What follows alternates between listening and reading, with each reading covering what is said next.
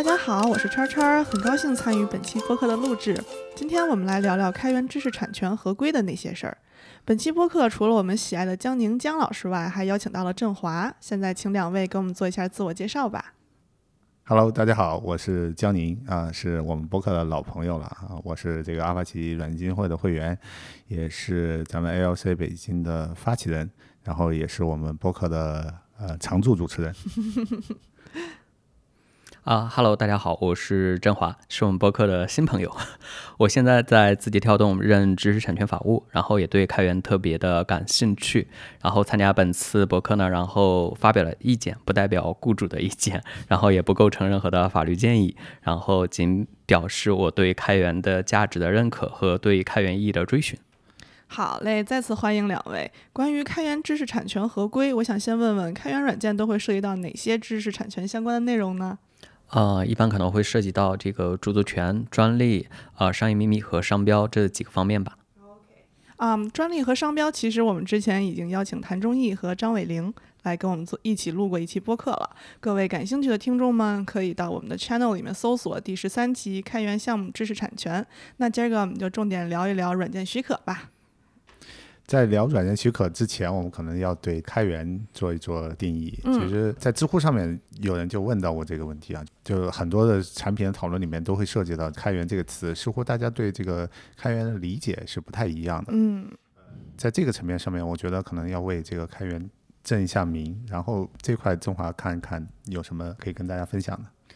呃，其实呢，开源，嗯，估计大家都有不同的理解嘛。即便是说主流的定义，也可能会有五六种。嗯，然后如果是说有一个简单的定义的话，我个人比较倾向于说，开源它其实一种，呃，个人之间，包括个人和组织之间的合作，来开发一种对大家都有益的这个，呃，集体产品或者公有产品吧。然后这个产品呢，也不限制于任何第三方的使用。嗯。嗯，当然呢，就是如果说从更加更加主流的这个观点来说呢，往往大家会认可这个呃开放源码促进会 OSI 的定义，然后它定义了这个开源软件的十个要素，一般来说满足这十大要素的这个开源软件就可以被公认成是这个领域的，就是开源领域的所谓的开源软件。嗯嗯，对，我觉得 OSI 它的诞生其实是。最核心目的就是为了要推广开源，但是我觉得在开源这个词流行之前，实际上还有一个词叫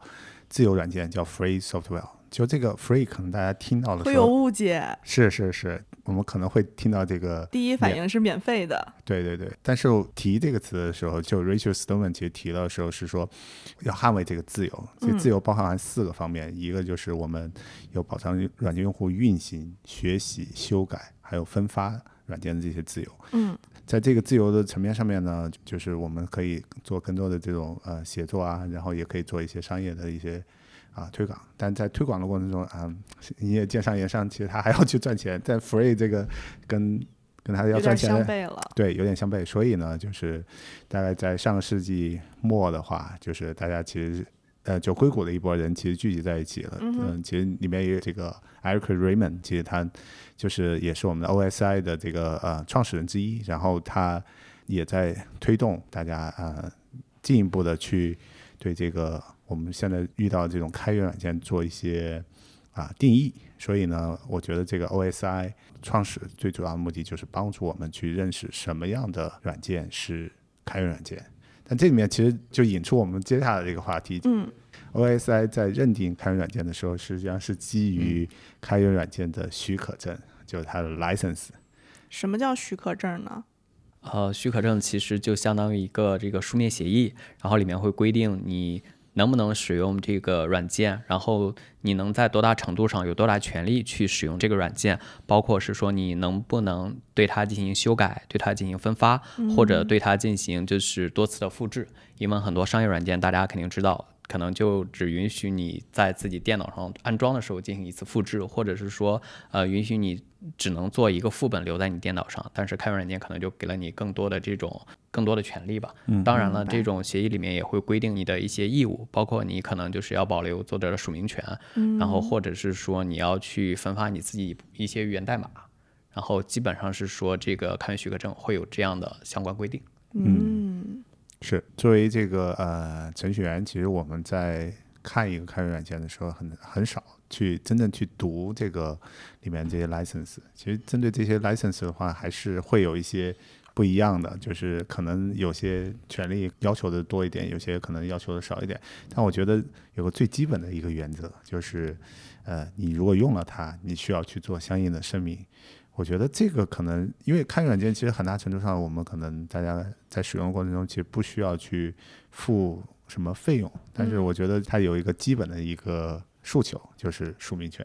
嗯嗯嗯，对。那在做这个过程中，我们需要注意什么东西呢？哦，其实是说，大家可以类比一下，我们平时写论文或者是发文章，如果是引用了别人的这个文章或者是部分片段，都要去声明一下自己引用了哪些文章、哪些片段，然后也根据不同的这种发表的这个机构的要求，会做一些格式上的调整。对，这个我懂，这个我懂。之前写论文的时候，经常就是，比如说有些教授要求不一样，可能这个就要用 Chicago style，有就是 APA style。那如果是用开源软件的话，是不是其实也是会有很多的不同的署名权的方式呢？就是跟做 reference 的时候，比如说有呃 APA style、Chicago style，那在做开源软件的时候有哪些不同的署名方式呢？呃，这块我接触到的是，我们首先可能作为一个呃软件的呃就是。作者的话，实际上他是会有 copyright 的一个声明的，嗯，这个是有比较通用的一些格式，而且一般来说，如果我们是受雇于某个公司来去做相应软件开发的话，这个 copyright 是属于这个公司的，而不是属于这个个人的。明白。然后的话呢，如果你是用到了第三方的开源软件的话，第三方的开源软件其实它也会有 copyright 这个声明。就改这个 copyright 这个声明，呃，就是只能是作者来去做这个事情。所以，如果我们要引用别人的这部分代码的话，其实我们是要保留前面这个 copyright 的这个声明。然后，嗯，再具体一点的话呢，那呃，一般来说，如果做的比较规范一点的这种开源项目的话呢，实际上它的源代码。都会带一个 license header，就带一个跟它 license 相关的一些声明的一些东西。特别是像阿帕奇 license 的话，现在都会要求你每个文件都要做这样的标注，这样就会比较清晰的来去描述这些啊软件它是归属于谁的。因为我们在具体使用的过程中，如果把别人的的软件和我们的软件混在一起的时候，就会特别麻烦。就是如果你标注不清晰的话，就会带来一个问题。呃，特别你把别人的这个。软件标成是你的 copyright 的话，这个就会有很大的一个误会了。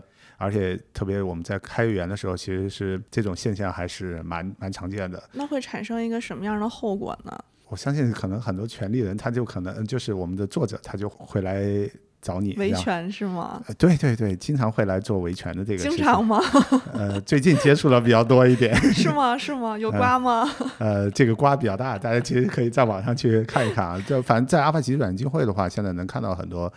随着我们这个软件用的人越来越多的话，自然而然就是或多或少会存在这种情况。其实我相信绝大部分的程序员其实他不是主观的在做这件事情，但是他可能又不太知道我们需要用这种。就声明的这种方式来去做，所以我觉得也是呃，我们这次节目一个很重要的一点的内容吧，就给大家补补法。然后另外一个层面上面，就就我们也会附上链接，告诉大家就是阿帕奇给的一些指引啊。我们希望参与到开源开发的同学们能够好好的看一看这些东西。我觉得这还挺重要的。这个如果一开始做好的话，后期真的是可以。免去很多的麻烦和误会。对对对，我们千万不要就就等着我们要开源的时候再做整个啊，再去学。是是是，这个其实就会很很很费劲，而且你要做的工作特别多。嗯，对，是这样的。这个东西大家可能平常听说过，在安全治理时候要安全左移嘛，就是在最初开发的时候就要注意安全性。嗯，其实在这个呃开源开发或者说使用开源软件引入这个代码仓的时候，可能就需要。就有这个相关的这种合规意识，比如说你用了第三方的这个软件或者代码，要保留原来的这个 copyright 和 license 信息，不然把你如果是说把这些信息都给删掉，然后又和自己代码混在一起，呃，如果是交付给下游用户的话，可能会导致下游用户的违约，这样的话将会对自己声誉有很大的影响，而且是对，如果是说你要把这个就是混了别人代码的一些。一些软件拿去开源了，问题也会很大，因为现在就是国外企业，包括越来越多的国内企业会对这个开源合规比较重视，他们还会在早期会用这种一些自动化的工具去进行筛查，很可能你的软件在第一步还没有别人就是还没有 review 你代码质量，或者说呃这个软件的整体成熟度的时候，你就可能已经被 pass 掉了，这样的话。可能就和你开源的初衷，然后有所违背，因为大家做一个开源项目，就是希望这个开源项目有更多人使用，尤其是中型或者大型的公司。嗯，如果你不做到做到开源合规的话，就可能会导致你这个项目在最初的时候就可能就会被意味着被淘汰了。嗯，我我我这边可能还要再强调一点呢，就是如果你标注不清晰的时候，让别人产生的误会的话，是会呃很有伤你的开源形象的，你的口碑可能。也会受到很大的影响，特别对于大公司来说的话，其实我们都会想，大公司这些流程都是比较完备的。我看两位好像很懂嘛，是不是之前有过类似的事情发生呢？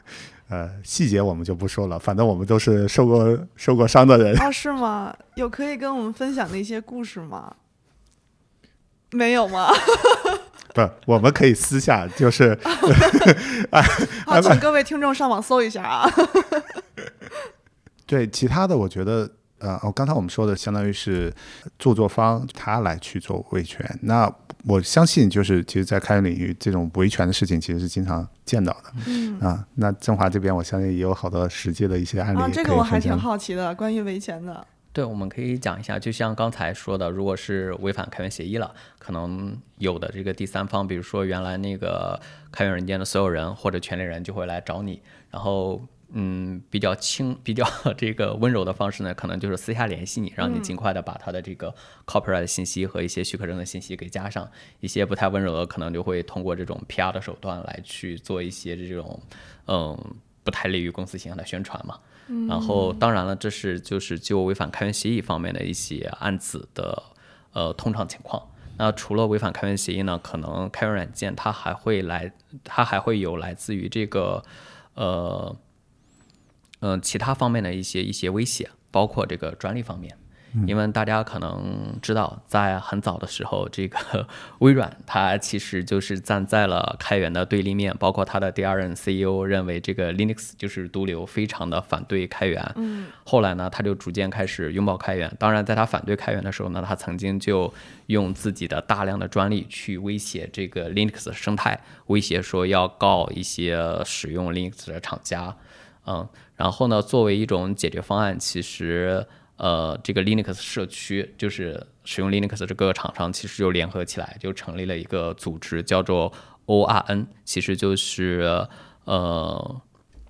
呃开放发明网络，翻译成中文的话。嗯，这个网络呢，它这个这个组织呢就成立于二零零五年，嗯，然后它自称是一个这个专利非侵犯社区，它其实就是用这个共同体 community 的方式来保护这个 Linux 的及其这个核心的开源软件不受到第三方的专利的威胁。那早期呢，这个有 IBM、谷歌，然后呃。红帽、索尼这些公司进行参与，后来呢，这个共同体就变得越来越庞大。当然是随着这个 Linux 的流行，以及这个 community 不断的去宣传、去布道。让大家认识到有这么一个共同体，然后让大家在使用这个技术软件，包括 Linux，包括一些后来阿帕奇很多软件也加入到这个 ON 的保护范围之内，让大家就是用的更加放心，免受于专利的威胁。所以到了去年、今年就已经有三千五百多家企业加入到这个组织中，甚至包括之前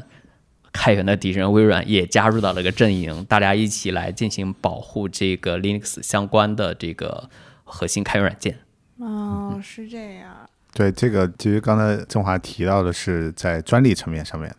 那我觉得针对于这个 license 层面上面，其实也是有很多维权的这些例子。然后可能我们刚才没有对 license 做一个简单的一个介绍啊。其实我们现在就是开源这个 license，它分那种就是宽松的，对大家要求不太多的，我们可能只需要一个署名权这这块的，就是像 BSD 啊、MIT 啊、阿帕奇啊。那也有一些就是相对来说是比较严一些的，嗯，那就是呃 GPL、LGPL 的那种，就是你在使用过程中，如果你用了这个软件的话，你需要去开源，因为前面那个题的时候，你可以选择开源或者不选择开源。什么叫选择开源或者不选择开源呢？啊，就是如果你用了一个库嗯啊、一个开源的一个库，嗯，呃，如果是 Apache license 的话呢，就你自己就是基于这个库开发的这个软件的话，嗯这些代码你是可以。开源出来。你你可是可以选择不开源的，就是它相当于是对商业友好，因为很多时候很多商业公司它可能不太希望就是把这个代码开放出来。明白。然后的话呢，嗯、你像 GPL 的这块的话，我相信其实呃，我后面我们聊 GPL 还有很多好好好玩的故事啊，就是 呃，因为你用如果用的 GPL 的话呢，其实它会让你呃连带有个义务，就是你需要把你基于这个 GPL 的这个库呃后续开发的这些软件也需要把代码开放出来。这块的话，我觉得是保证了，就是我们这个生态，就是大家都是以开放代码这种生态这种方式来不断不断的去繁衍，特别是 Linux 这种社区的话，是有助于社区的这个发展的。嗯，然后呢，但是呢，它会带来一些问题，就是有些时候你把代码完全开放了之后，可能商业公司它没有办法去盈盈利利了。嗯啊，所以呢，就是可能需要做一些变通，因为刚刚讲的这个，像阿帕奇这个 license，其实它是出来的比较晚一些，其实是随着 open source 的这个兴起来出来的。那之前的这些软件的话，那更多的是叫 free software 的，完全免费免呃责。不不不不，那那个 free 还是 liberty 的那个意思，就是呃，更多的时候我们还是自由软件这块的这个内容，然后就相对来说会比较激进一些。所以对于大公司来说的话呢，它可能基于这个来做产品开发的时候，它可能会有一些顾虑。但这里面其实有一个比较有一些比较好玩的一些案例啊，这个我觉得呃，想听想听。振华其实也可以也可以说一说。我记得好像就是思科自己做了一个路由器，然后没有遵循 GPL 的这个 license。啊，思科这个案子其实非常有名，传播也非常广泛，因为这个嗯案子让大家拥有了，让世界上拥有了第一台开源的路由器。哦，是吗？对，这个故事就很很精彩，就是在两千零三年的时候，就是思科发布了一款路由器嘛，嗯，然后这个路由器呢，其实它是从另一家企业买过来，收购了一家企业，这家企业自带产品，那个公司名字好像叫 Linksys Linksys，然后。当时还花了五亿美元买了这家公司，然后它的主要的产品就是这款路由器。嗯，然后买来之后，忽然发现，哎呀，不得了，这个路由器里面用的这些固件上的软件是是 GPL 协议的。就是呃，这这题我会，就是我用了你这个，我就把自己的东西开源出来的。对，呃就是规定是说，当你发布这个软件的时候，不管是提供，嗯，不管是你内嵌式的还是怎么样，直接提供这个二进制的副本，你都需要把这个源码发布出来。有，呃，其实是需要把源码发布给就是下游的用户。如果就是你交付给谁，你就把源码发布给谁。嗯。但是因为这是一款 C 端的产品，所以基本上就等于你需要向公众进行开源。对，然后思科当时可能犹豫了一阵子，当时不想开。后来呢，就是自由软件就是要要给他说要和他进行了一下交流，但是呢，他开出了一些代码，自由软件基金会发现，哎，这些代码好像不太能用，所以拖了几年之后，就对这个 GPL 就就对这个思科发起了诉讼，要求他就是开源对应的源码。因为他之前开源了一些源码，好像就不能够正常的使用。OK，呃，我我觉我觉得他可能就是稍微留了一点对小心思，然后因为是这样，就是代码开放的话呢，其实我们如果它完全开放的话，我们是可以基于这个代码，然后去把这个产品再复制出来的。嗯其实这块背后有一个更好玩的一个意思，就是 CentOS 和红帽的这个叫呃 Rail Red Hat 的呃 Enterprise Linux 之间的这个关系。CentOS 是基于 Rail 的开放的源代码，然后重新去掉了 Rail 的一些商标啊那些东西，然后重新 build 出来的。嗯，所以它能够做到跟 Rail 这种二进制级别的这种兼容，就是 Rail 如果有 bug，二进制里面有 bug，它那边如果没有修复，就是 CentOS 那边没有修复的话，CentOS 里面也会也会带这个 bug。但红帽其实是要遵循 GPL 的这个规定，把它的所有代码都开出来了。嗯哼。然后这里面其实呃有一个小故事啊，就是红帽把这个开出来之后，然后那个 Oracle 就基于红帽的这个代码，然后做了一个叫 Unbreakable 的 Linux 发行版。嗯当时实际上让红帽就特别特别生气，就是相当于是你直接用我的这个呃软件，然后又又又做又做了一些事情，然后去抢占我的这个市场。嗯但这里面其实有一个比较关注的关键的东西，就是你虽然这么做了，但是呢，呃，因为你的核心开发人员呃，他不在不在 Oracle，所以当时红帽其实是很很漂亮的把这仗打过去的。哦，这个故事其实是在那个 Open Organization 那本书里面，其实也多多少少有哦有一些描述的，哦就有有兴趣的同学可以去看一看。但但是就是我觉得红帽是是相对来说是比较啊、完整的去遵循的这个协议。那这样说的话，红帽岂不是很亏？嗯，从某种程度上可以这么来说，但是我觉得呃这也。是 GPL 伟大的一个地方，就是说它真正是让你能够保证了这个代码是完全开放的。OK，啊。但是的确，从商业角度上来看的话，那可能有些时候我们可能不太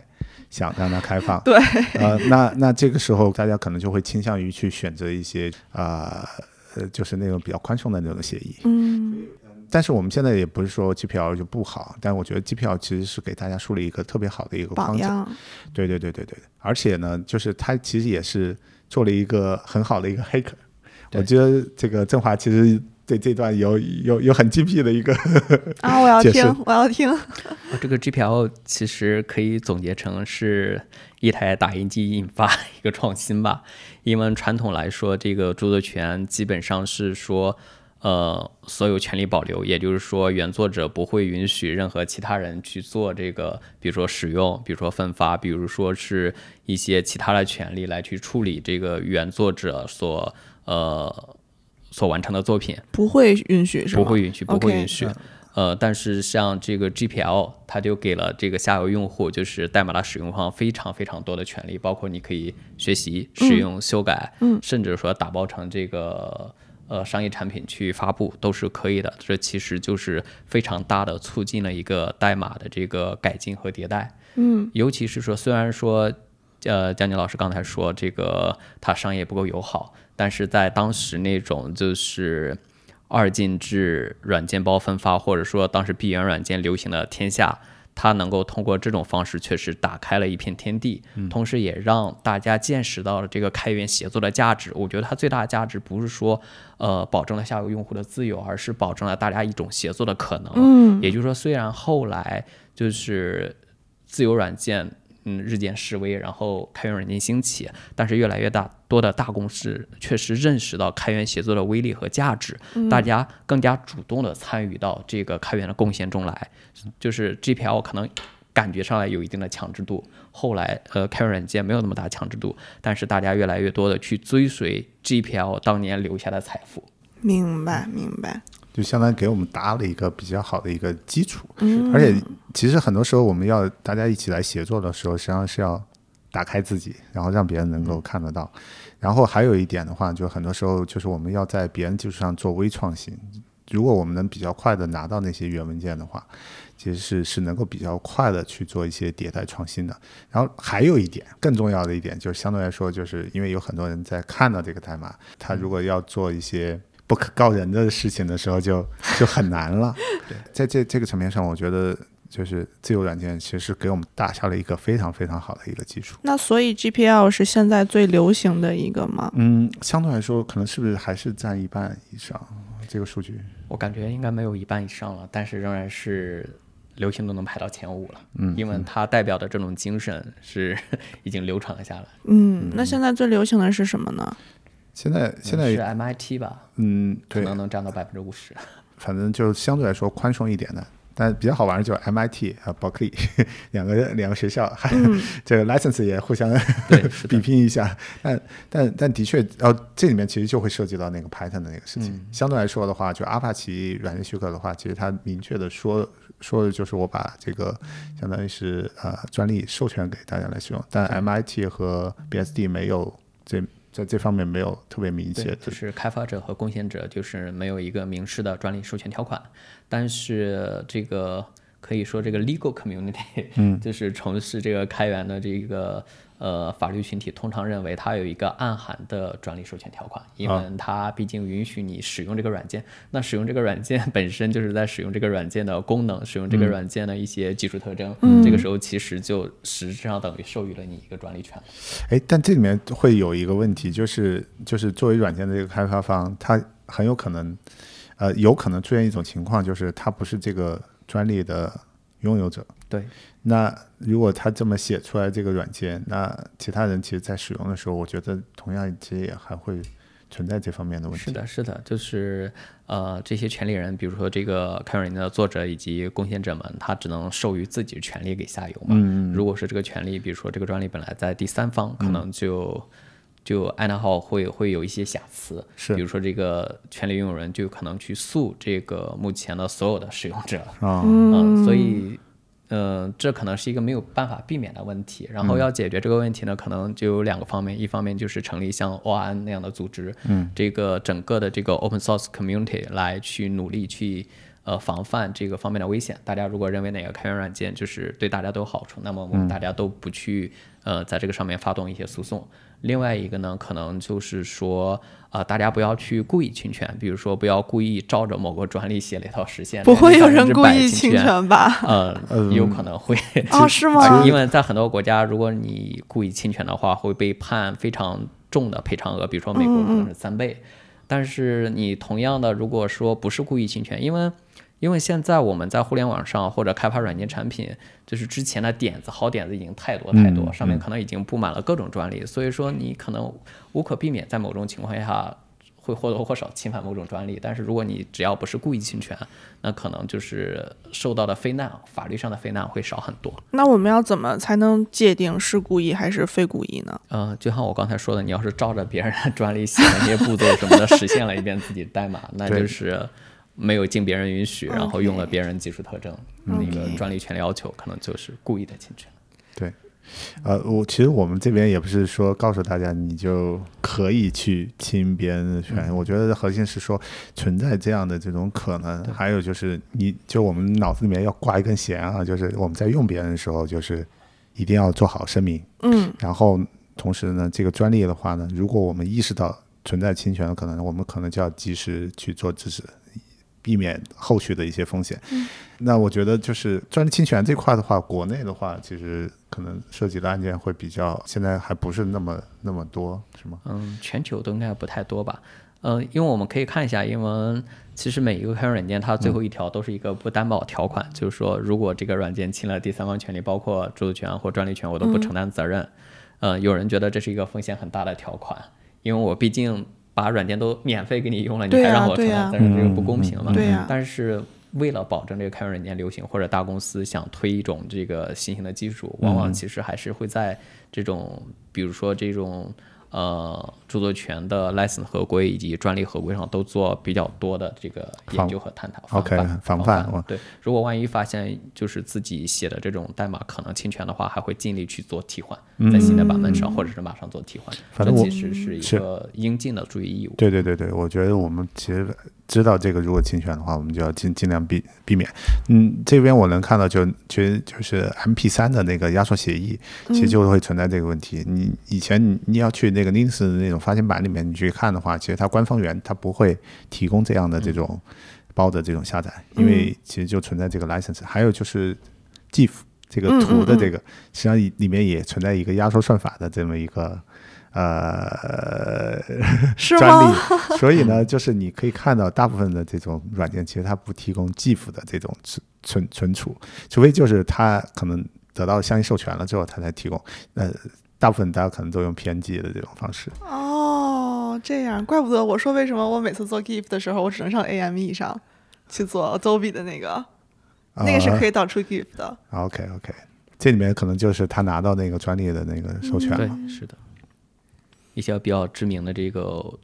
图文软件应该都已经拿到了授权。你可以在它的那个就是呃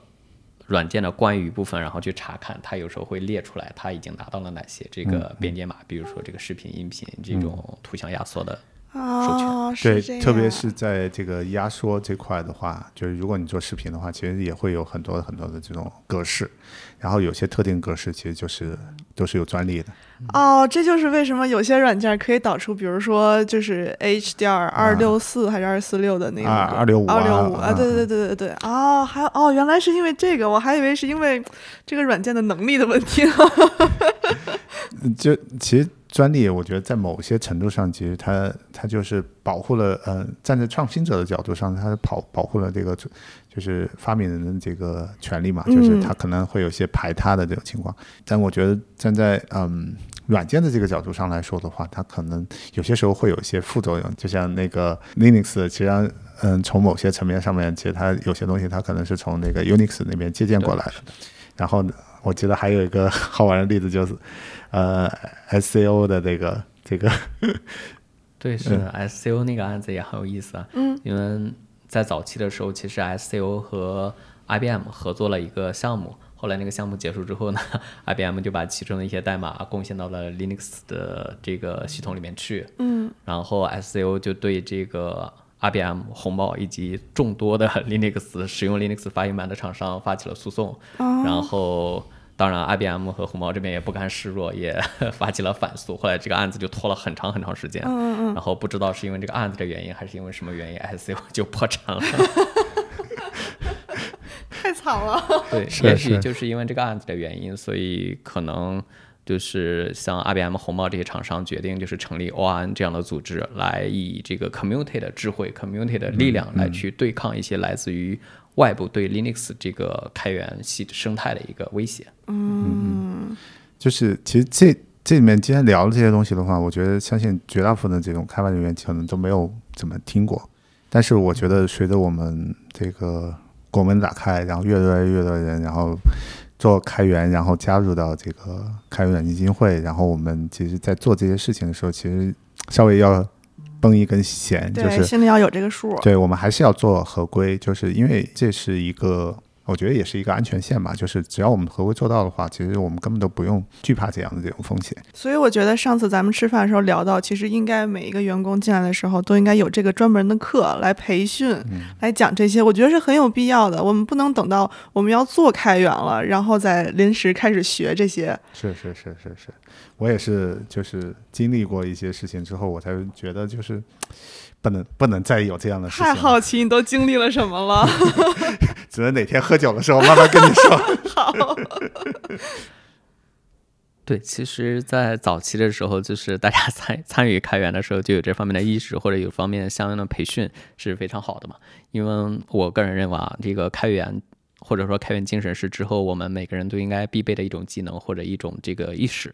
然后为了就是比较好的去来实现自己这种就是在开源方面的想法了，你早期养成一些好的习惯是非常有利的。没错，对对对，还有就是或多或少大家要去了解一下这个 license。然后我看到的情况就是，可能大家都会觉得，哎，这 license 和我们这个点 app 就是打开了之后让你同意的那些，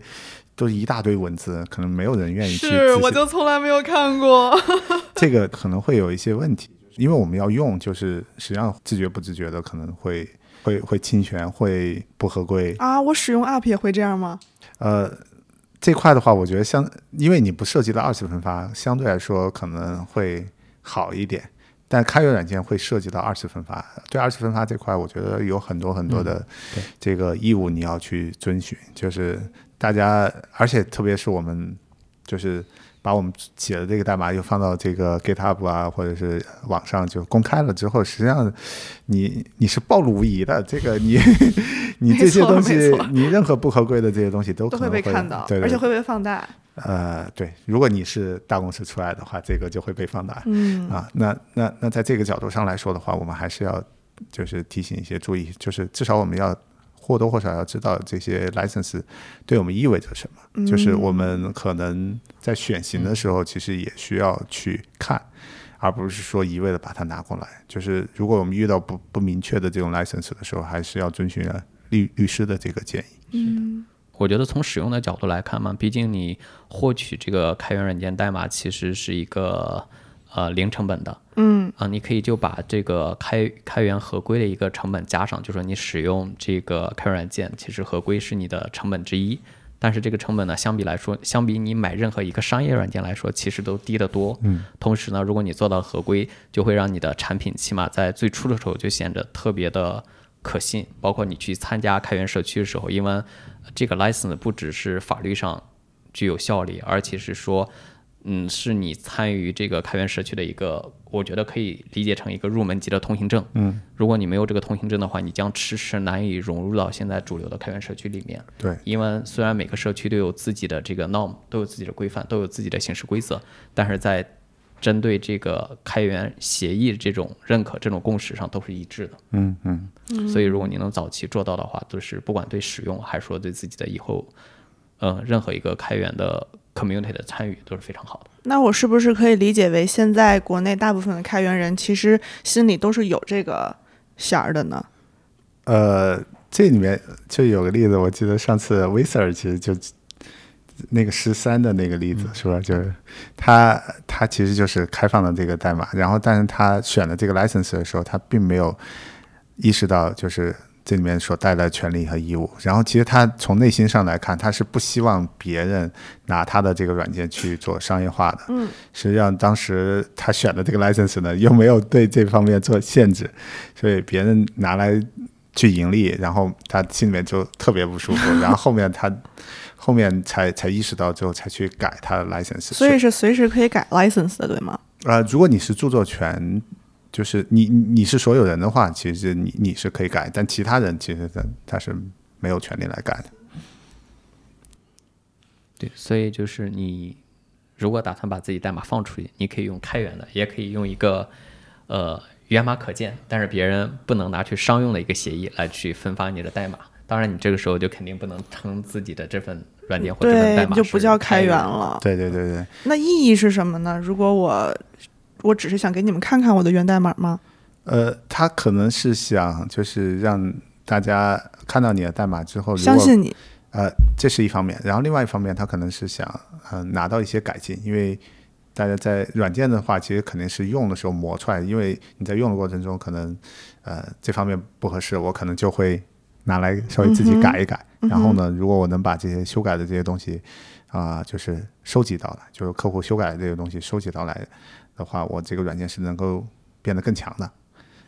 嗯，但如果它它又不是开源，会也会有人嗯愿意去。它它可能会有些限制，就现在我们看到的很多开源软件，它是它是对云厂商做了一个 say no 的一个操作，就是因为云厂商可能直接拿它的这个软件拿来做商业化，然后可以赚钱，嗯，但是呢，可以不贡献给他，然后他就觉得可能是别人动了我的蛋糕。但是这个不是也要以 license 为准吗？是，就是因为他以前的这个 license 对这块没有做限制，那他后来改了的话，之前那些盈利的可以，呃，后来就是云厂商他就他就会会做另外一件事情，就是我可能就基于你之前的那个版本，我做一个 fork，然后遵循原来这个 license 的这个角度上来来做，其实就是我觉得这个很很好玩的一件事情，就是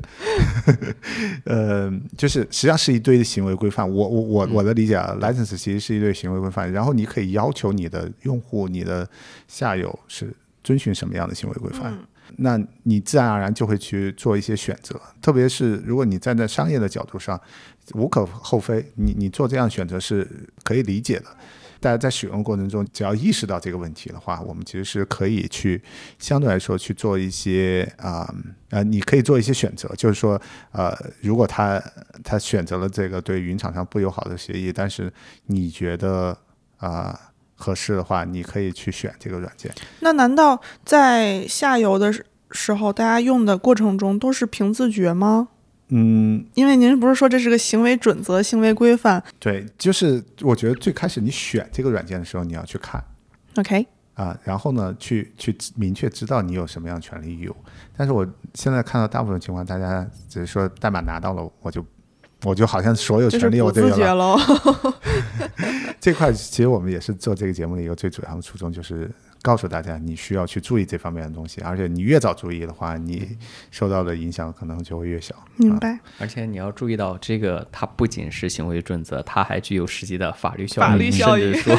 具有相当的法律威慑力。比如说，在美国，像德国、英国，很早的时候就有法院判例认为这个开源协议是具有法律效力的，而且那种侵权方往往都要付出一定的代价，比如说是停止使用，然后赔偿一定的金额，这种情况都已经发生过了。我想知道最严重的后果是什么呢？就您知道的。哦，最严重的后果可能我知道了，可能就刚才我们提的那个思科那个案件，其实已经被诉到了。嗯嗯，对，而且那个案子后面还比较有意思，是因为呃，Linksys 它那个软件是其实是博通提供的，哦，然后博通又是找的海外代工，所以 所以大家就发现，哎，我好像如果做合规的话，要从这个整个链上来进行一下这种合规的注意义务，比如说我委托就是外部。就是做加工的时候，委托外部开发的时候，我可能收回来的时候就要做一步合规的审查，然后我从外部接收到的第三方接收到软件，我也要做一步审查，不然可能这个义务到时候都到我头上来了，我可能会做最大的损失。确实，对，而且是说随着这个越来越多公司注意到这一点，然后就是使用开源软件遵守协议也变得越来越就是。嗯，迫在眉睫眉睫吧。包括就是国家在“十四五”里面提出要注重这一点，肯定会有很多，不管是工具厂商还是这种外部的这种这种想发起诉讼的一些企业，都会都会趁着这个乘风而起。所以说，企业还是要在这个时候，尤其是本土企业，要更加的注意。听到了吗，本土企业？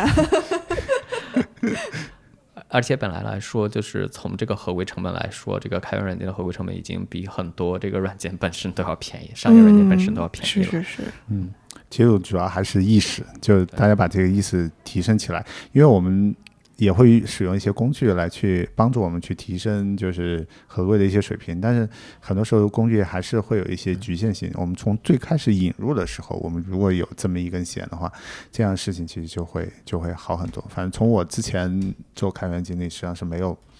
那么痛苦的那个经历了。好奇你的经历了，就是如果你前面基础做的比较好的话，我们其实第零天的时候其实就可以开源。